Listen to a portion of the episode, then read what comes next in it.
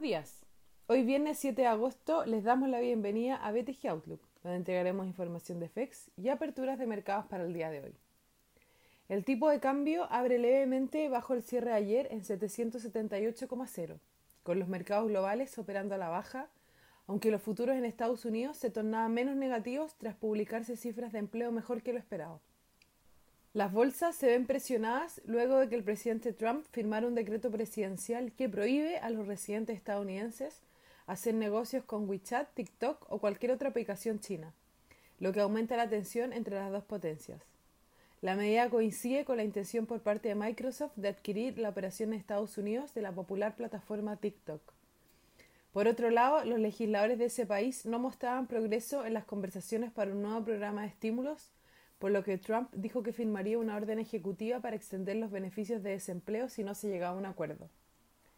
En cuanto a los datos económicos, en Estados Unidos se crearon 1,76 millones de empleos superando las expectativas, mientras que la tasa de desempleo bajó a 10,2% comparado a una proyección de 10,5% y el 11,1% del mes de junio. El Eurostock 50 cae menos 0,2% y los futuros en Estados Unidos anticipan una apertura negativa. Por su parte, en Asia las bolsas cerraron a la baja, con el Nikkei retrocediendo menos 0,4%, la bolsa de Hong Kong menos 1,6% y el CSI 300 de China menos 1,2%.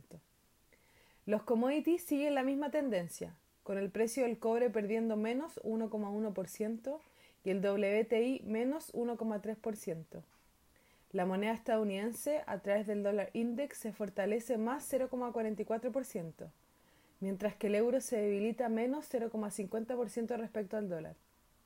Por su parte, la tasa del bono del Tesoro de 10 años se encuentra en 0,54%, bajando un punto base en comparación al cierre de la jornada previa.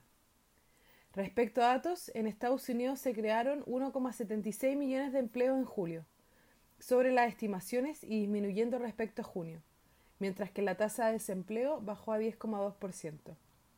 En Chile, el IPC del mes pasado avanzó más 0,1% en la línea con las proyecciones. Por su parte, en China las exportaciones aceleraron a 7,2% y las importaciones perdieron fuerza retrocediendo menos 1,4%. En cuanto a los indicadores técnicos, el tipo de cambio opera en 777,5 hasta ahora, al alza respecto al cierre de ayer, con el dólar a nivel global fortaleciéndose, las monedas emergentes debilitándose y el cobre cayendo. En cuanto a los técnicos, la próxima resistencia se encuentra en 785, 792 y después el nivel psicológico de 800.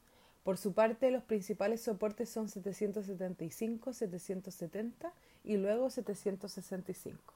Muchas gracias por habernos escuchado el día de hoy. Los esperamos el lunes en la próxima edición.